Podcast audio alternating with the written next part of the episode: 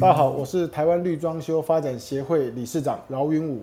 今天我们要谈的主题是装修这档事的小心装修陷阱，揭露黑心装潢装修厂商不为人知的真相，还有加上一些自保的招数。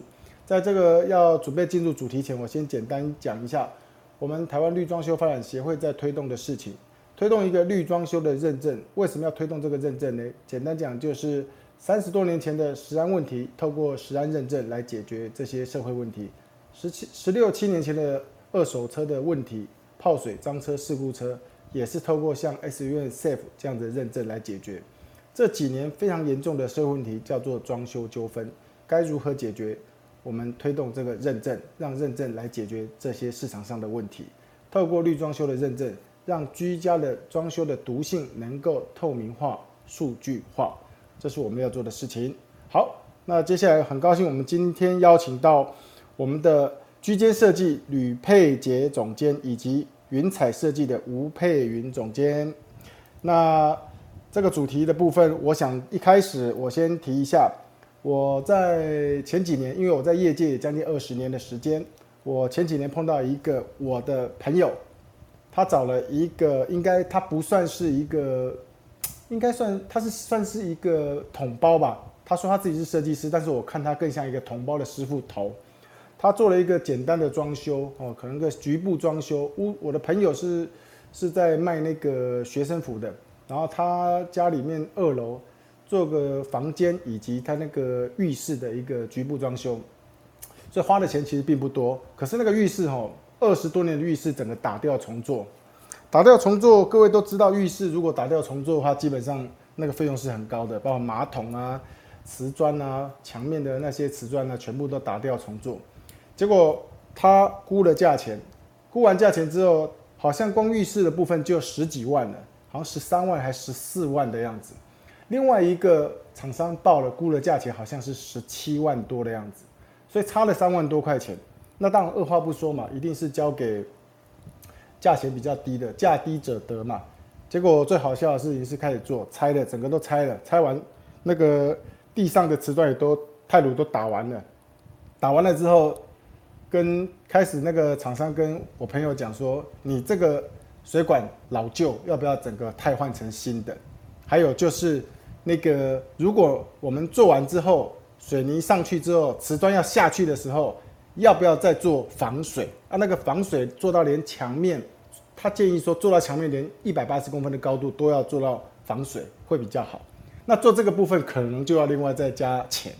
哇，我朋友觉得当初以为是三万，比足足比另外一家厂商便宜了三万多，所以才找他。结果没想到他开始拆拆完之后才开始讲说原来不包含防水，他开始才开才开始讲说不包含那个二十多年的旧管线要换新的。这个我朋友讲说这个废话嘛，那个浴室要是没有做防水能用吗？所以最后也没办法，因为已经拆了，所以最后整个做起来，本来是十三万多，就做完好像十七八万，比他原先报的那个十七万足足多了快一万。所以他发现一件事情，他发现价低者得这件事情其实是最后发现得不偿失啊。哦，这个其实是一个很可怕的陷阱，可能很多消费者他们常常遇到这些问题。那我觉得今天我们有机会邀请到几位在业界职业一二十年以上的专业的设计师，我们可以请教一下我们居间设计吕佩杰总监有没有相关的这些经验可以跟大家分享，或者是惨痛的案例可以让大家提点一下。呃，好，各位朋友大家好，我是居间设计吕佩杰。那呃，其实我觉得我。我分享一下我自己的案例好了。好的，我在好，这是针对设计师的角度，好来来来来看的一些事情。我在大概零，我看二零零五年吧，二零零五零六年的时候，那那时候我刚出道没多久，然后就很菜。那其实刚刚就讲，就是李长刚刚讲到说。价低者得，那那时候刚出来，你就开始找工班啊，工班也都不熟啊，那一样你就开始找到那种，哎，我们也会开始比价。那当然那时候其实我觉得有一些专业的经验上面，让我们能够去判断一些事情。那所以其实，在呃找师傅的时候，其实我就曾经遇过一个这样的事情。好，那一开始他就说：“哎，估价单写出去啊，那看一看，我觉得没有什么问题，就发包出去。”那发包出去，发现嗯，那工程的中间其实你会发现越来越不对劲，就是怎么今天来一个，明天来一个，然后突然间来三个，对。那就是师傅的那个时间上面都非常的不稳定。那那时候其实工地盯，因为也因为这样，工地盯得非常紧。那也因为盯得紧，所以我很早就发现，我觉得这不对，这有问题。那后来发现，嗯，啊，怎么来的师傅每天都不一样？对，好，那因为师傅都不一样，我开始觉得这个怪怪的。嘿，我就跟把这个原本的包商找来，然后跟他谈这件事情。我说，呃。这样子，呃，我们工程先在这边结束，嘿，那做到某一个段落，因为我发现那不对劲，这个师傅一直换，其实是有问题的。好，那我觉得这个是这是一个点，哦，那来跟各位分享。那站在呃消费者的角度，其实我觉得消费者会遇到要找设计师这件事情，那呃。我我觉得有几个部分很重要啊，非常的重要。就是你你一开始你其实除了你自己的需求啊，那你你自己想要做的，你你自己想要的，不管是风格啊、需求等等这一些需要做之外，有几个事情其实这就是不管你从哪一个管道找到一个设计师，不管你从网络、你从杂志、你从什么地方来看到一个设计师，甚至是朋友介绍也一样，我都会觉得你必须要对呃。这个人一开始要有所质疑，好，那呃有几个地方你必须要去去求证。那我觉得 Google 很好用，Google 上面第一个你可以把他的名字打进去，你可以很快的扫扫描一下，那到底这个人是什么样的一个评价？好，那也有可能是同名同姓的很多，比方说我会遇到那种蔡奇亚米亚的，好，那无所谓。那下一个是。呃，你要去做一件事情，就是他有没有室内装修业的登记？对，那比方说从公司名，你就可以去，呃，不是商业司哦，是室内装修业的一个登记。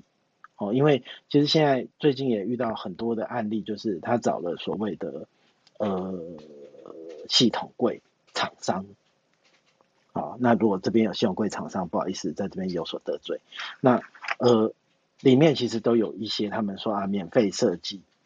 那其实事实上，系统柜，我觉得就专业而言，它就是做系统柜的厂商，它不应该去做所谓的木工，包含泥做、包含水电这些东西。哦，那我相信在系统柜方面，他们是非常的呃厉害的。但是在其他的领域上面，其实他们的跨呃呃，毕竟隔行就是如隔山。对，那。呃，另外一个就是在室内装修业上面，其实你还可以针对一个部分做查询，就是室内装修业的专业技术人员的查询。假设说，呃，这间公司里面哦，你已经找到，呃，他不一定有开，其实没有开公司问题就比较大了啦。那呃，如果说你还愿意给他做的话，那你至少他要有呃政府认证的一个有通过政府认可的一个机制，对。然后第三个是司法院的一个判决书的查询，好，那我觉得在 Google 上面，你只要做这三件事情，那你基本上你要检核这间公司这个人是比较不会有什么问题的。那再来就是在跟设计师沟通以后，其实呃，你可以要求设计师说，那你有没有正在执行的工地？好，我我讲的是正在执行的工地哦，因为。从正在执行的工地里面，你可以看到很多呃施工中的细节。因为其实说实在，到完工以后都一定是漂亮的，但是很多的隐藏性的东西，事实上都是在施工的时候发生。那你在施工的去看的时候，其实包含我们讲最简单的呃五金铰链，包含呃。所用的材料跟现场工地的管理，其实你都可以看到这个设计师是不是你所想要的一个设计师。哦，那呃，其实我觉得你甚至可以直接问这个设计师说：你们有没有做绿装修？有时候设计师在说，或者是设计师他对于工程的部分没有这么的了解的时候，那你有一个第三方的公证单位来帮你集合，也是一个很好的选择。哦，那呃，我大概分享到这里。那我觉得，如果看看有什么问题，我们等一下再来回答。好的，非常感谢居间设计吕佩杰总监。佩杰总监提到说，其实一开始在找设计师的时候就很重要了，就要先 Google，Google 完毕之后，接下来重点就是第一个试装是否有登记，先上网去查一下；第二个查询他是否公司或者他本人有没有专业技术人员的资格证照；第三个部分就是上司法院判决书，去看看他是否有跟太多客户有那种诉讼，而且那种诉讼都是可能都是基本上都是他败诉的了吼。应该是这样讲，因为做室内设计师难免嘛，对不对？有时候不是他不好，是消费者不理智，也有可能会产生诉讼。不过去看一下司法院判决的诉讼的内容，倒是很重要的。这个是我们那个吕总监给我们大家的提点。其实刚刚特别提到一件事情哈，看不到的东西其实是难度最高，因为一个消费者的立场，他基本上要去看买材料看得到完工之后看得到漂亮的，买材料看得到数量，其实看不到是什么呢？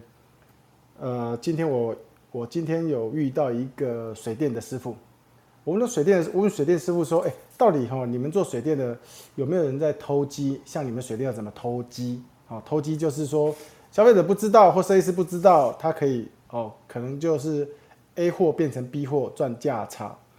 他讲说哈，其实我们的管线里面的配管哈，一般来讲都会有年份、品牌跟那个跟那个什么。线径，线径就是说那个电线的管径，那个粗细会影响哦，影响流量，影响电流哦。那粗细价格也有落差。按年份，其实其实电线里面它上面都有压年份，只是那个很小，一般人看不到。哦，有很多人他们是把工地用用用的，还有剩下一些，他们把它用在别的暗场。那当然在年份基本上 OK 的状况之下是没关系，可是有些东西可能放很久了，那种超过几年的。人家用了一半，另外一半丢在仓库，哎，清库存的时候发现这些好几年的拿出来用，其实不要说消费者了，连设计师都不知道。哦，原来电缆线也有印年份在上面，甚至有印品牌。哦，所以其实这些东西都是魔鬼藏在细节中。一个案子从几十万到上千万都都是都是金额不小的一个数字，它不像买菜啊，所以我觉得慎选很重要。好的，那接下来我们邀请我们的云彩设计吴佩云总监。佩云有在线上吗？佩云有，我在线上。来吧，针对主题，您把您的经验或者是教大家如何自保的一些招数或者 p e b l e 可以跟大家讲一下吗？好的，大家好，我是云彩设计总监，我叫佩云。那我觉得刚刚佩姐总监其实分享的非常好。那我想补充说明他刚刚的部分，就是其实在避免。避免装修陷阱的话，其实第一步就像佩锦总监讲的，就是选到一个适合自己的一个设计公司。那我觉得还有补充说明两点，就是是说，其实大家选了设计公司之后，可以去他的公司走走看一下。这也是我的客户跟我分享的，因为我会问客户说，为什么你会选择我们公司？你们是如何选择的？那选你们去公司看看之后，基本上看他的环境之余，也可以要求设计公司说，你们可以提供一份。或到两份完整的图面看一下，那这家设计公司如果拿不出来，基本上我觉得就会很大的问题。那如果他们可以很自然而然的拿出一两份完整的图面，并且你们也可以设计公司说，哎，这份图面你有没有完工照啊？那大家大家看一下，说如果这个图面跟完工照基本上是一样的，因为难免有时候可能当中会。更改一些小设计嘛？那如果大部分几乎几乎是一样的话，那我觉得大家就可以比较放心。那为什么我会这么说呢？我就举一个案例，嗯，跟大家分享。设计公司如果选没有选择好的话，会像我一个客户遇到一个非常惨烈的事情，就是第一个他选择的设计公司没有登记，就刚刚佩姐总监说的，没有登记之余，他的图面非常的不清楚。那因为呃。业主是当时这个业主是非常相信这个设计师，所以他就全权委托给他。但是在施工过程当中，他的图面是呃没有像照一般标准流程，就是跟屋主确认，他可能就是做到哪里画到哪里。那所以到时候，所以做到一半的时候，那个成果屋主去看的时候，其实是完全不是他要的，而且图面不管是水电插座啊、天花板啊各方面，呃，就是非常的不完整。那这是第一个部分，到第二个部分的时候是报价单的部分，后来屋主才去。呃，检验他报价单才发现说里面有非常大的问题。那报价单的部分，当然就是说里面的细项明细、材料标示、尺寸，呃，用的是什么材料有没有写清楚？那我举一个例子，也是我觉得这个案例是真实的且很夸张的，就是呃，我们在去看的时候发现，空调工工程这方面合约上写的型号居然跟现场。不一样，而且是第一阶。我相信大家装上去，天花板装起来之后是不会，一般屋主是不会爬上去看的。那刚好，呃，我只能说我们有爬上去看的时候，发现，哎，怎么会不一样？哇，这时候屋主大男就整个爆炸了。这还不是最最惨的，还有就是合约上写说，它的建材要用健康的材料 F one。的，但是现场呢，我们在爬上去看的时候。百分之九十都是 F 三，只有局部，所谓的局部是爬上去，我们身体进去看得到的地方，有几只是 F one。那大家都知道说，可能就是说材料不同，价格就会有差异。那其实这个就是一些装修陷阱的部分，所以我才说第一个，如果大家选择到一个可以信任设计公司，基本上不会有这个问题。还有一个，我觉得。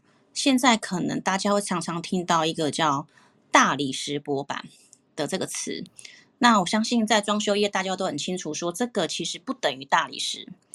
但是我这个业主遇到的问题就是，设计师跟他说是大理石哦，给他看的照片、看的 sample 全部是大理石，但是现场就是大理石薄板，业主以为是大理石，但是现场其实是。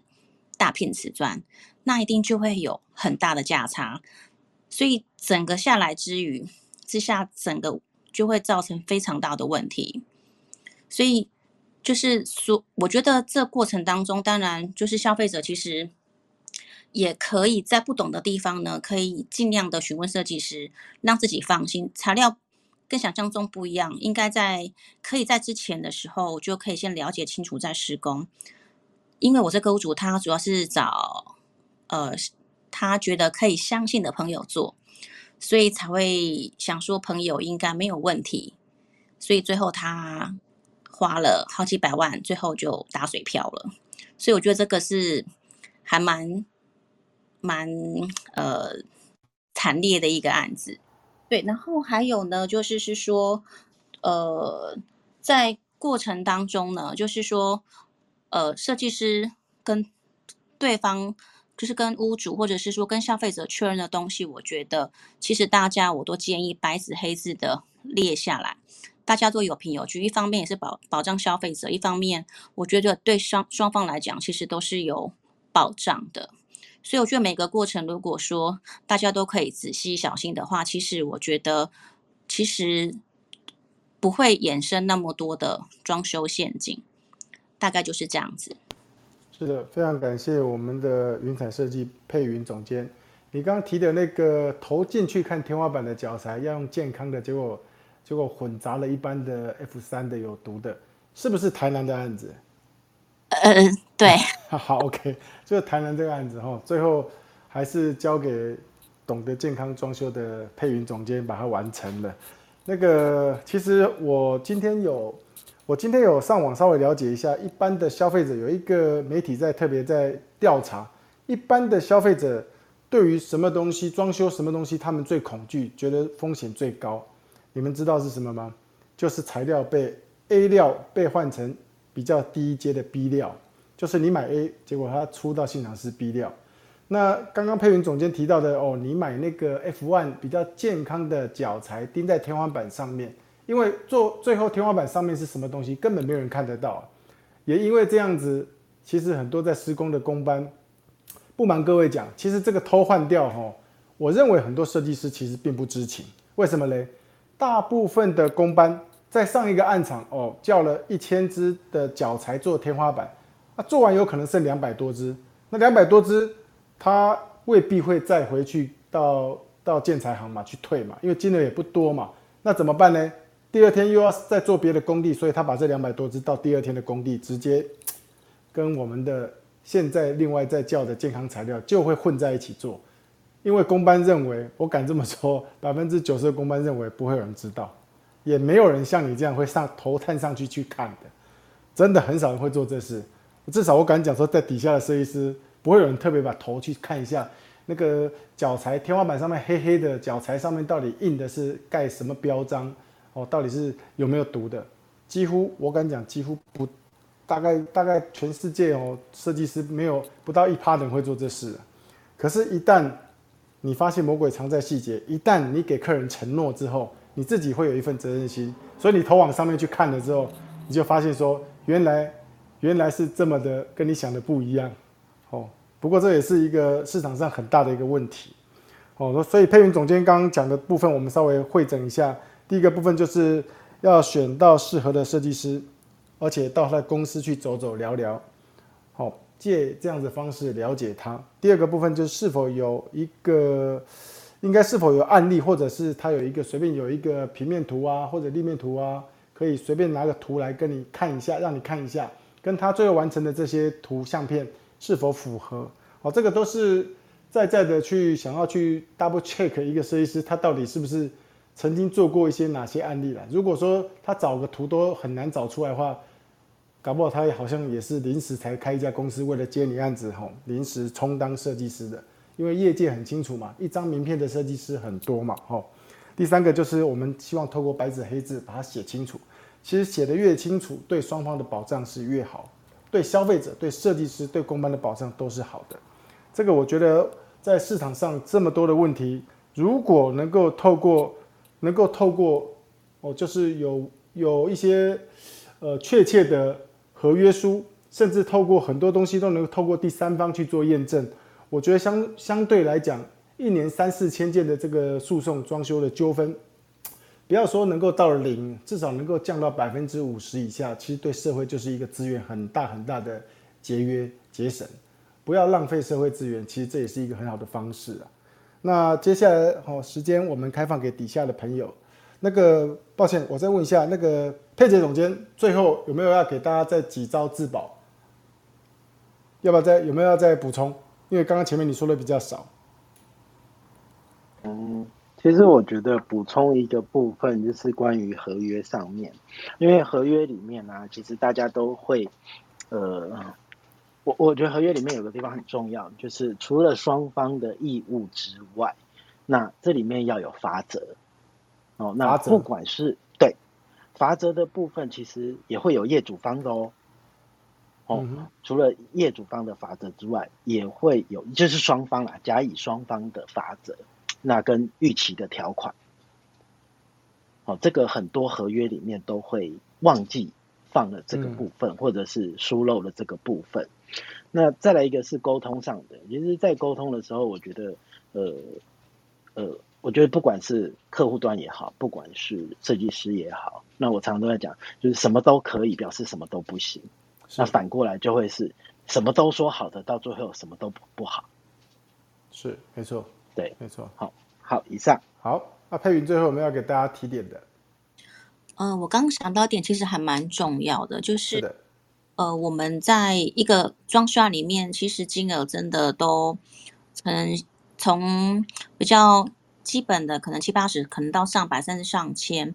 那我觉得其实消费者，其实我觉得要一个观念，就是是说做到哪里付到哪里是很正常的一件事情，千万不要就是呃，因为相信这个设计师呃没有照合约走，他还没有做的时候，甚至还没有完成到那个地方的时候，钱已经全部付清了。是，我觉得是非常呃危险。非常危险，因为我遇过好几个客户跟我讲说，总监怎么办？我钱全部都付清了，可是他只有做到哪里哪里，然后就出了很多问题。所以我觉得这个其实签份一签订一份合约，然后照合约的付款方式来走，而不要说不管是认识或者是说你信赖的设计公司，正一般正规的设计公司一定会按照阶段情况，而不会一次就要求说，哎，你要直接付百分之九十哦，甚至你要付清哦。我觉得这个是比较不 OK 的地方。我觉得希望大家也可以注意一下。是，就是再熟悉、再好的朋友，其实还是要透过合约书。这样子的话，应该是说。我们透过合约书，未来就不会说，因为合约到时候装修上有一些小纠纷，朋友都做不成了，对不对？所以反而载明写清楚、讲清楚是好事啊。那刚才有特别提到一件事情，我要讲一件事，就刚刚是佩云还是佩杰总监有提到那个免设计费这件事情哦。那各位如果是设计师，或者是你自己是一个消费者，你思考一件事情，有可能是免费的事情吗？你自己。有可能会去做免费的事情嘛？哦，所以我常常听到很多消费者跟我说：“哎，可是这个线上这位设计师，哦，他是免设计费，有可能是免费的吗？”其实羊毛出在羊身上，这个是全世界不变的道理。所以在市场上，在市场上就是免费会是最贵的。好，各位一定要记得这件事，绝对没有免费这件事情，反而免费是最后的时间，我想最大问题。最后接下来。尽量不要超过三分钟了，最后 ending 好不好？针对这个部分，今天的主题装修这档事我们小心装修陷阱，揭露黑心的装修厂商不为人知的真相，还有加上自保的招数。今天邀请的好几位都是在业界相当多年有经验的一些设计师上来跟大家做经验的分享，包含他自己遇到的屋主提供屋主挖的坑洞，设计师。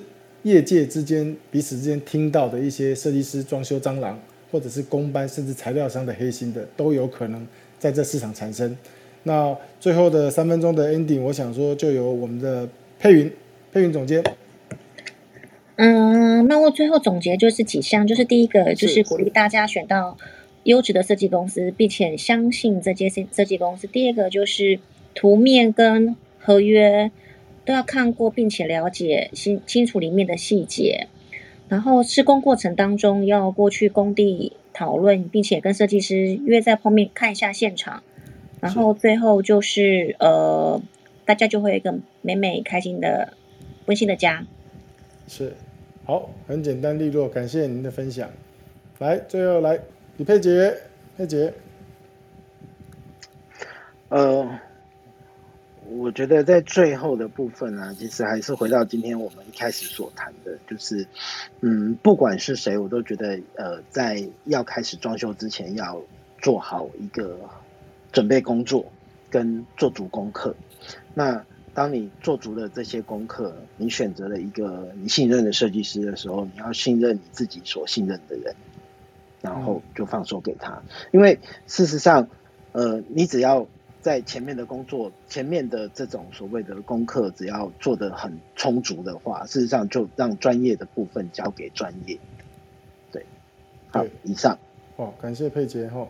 那个其实最后总结就是，第一个，我们在找一个设计师，对设计师的与设计师的互动，或上网 Google 一下设计师他们的的评价很重要。第二个部分就是。签的合约要够清楚，包含报价的一些明细要够清楚。那重点不是在于价格的问题，而是合约有没有清楚记载哪些东西会施作，哦，要清楚，绝对不要以价格为做第一考量。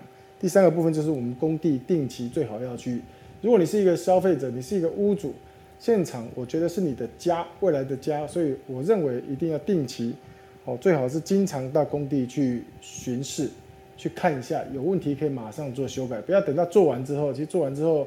要拆是大工程，设计师工班都不太愿意，很多纠纷也是这样来哦，所以工地要定期去去巡。最后的第四个部分就完工的验收部分，一定更要一定要到场，然后要确保跟当初他跟你谈的图面一样都不缺哦。这四个几个大项的重点，我觉得身为一个消费者，哦，这个可能要特别重视、特别小心的部分。很高兴今天我们邀请到居间设计吕佩杰总监。还有云彩设计的吴佩云总监，那个我是台湾绿装修发展协会理事长饶云武，很高兴我们每一次的礼拜五晚上哦，那个能够跟大家分享装修这一档事情。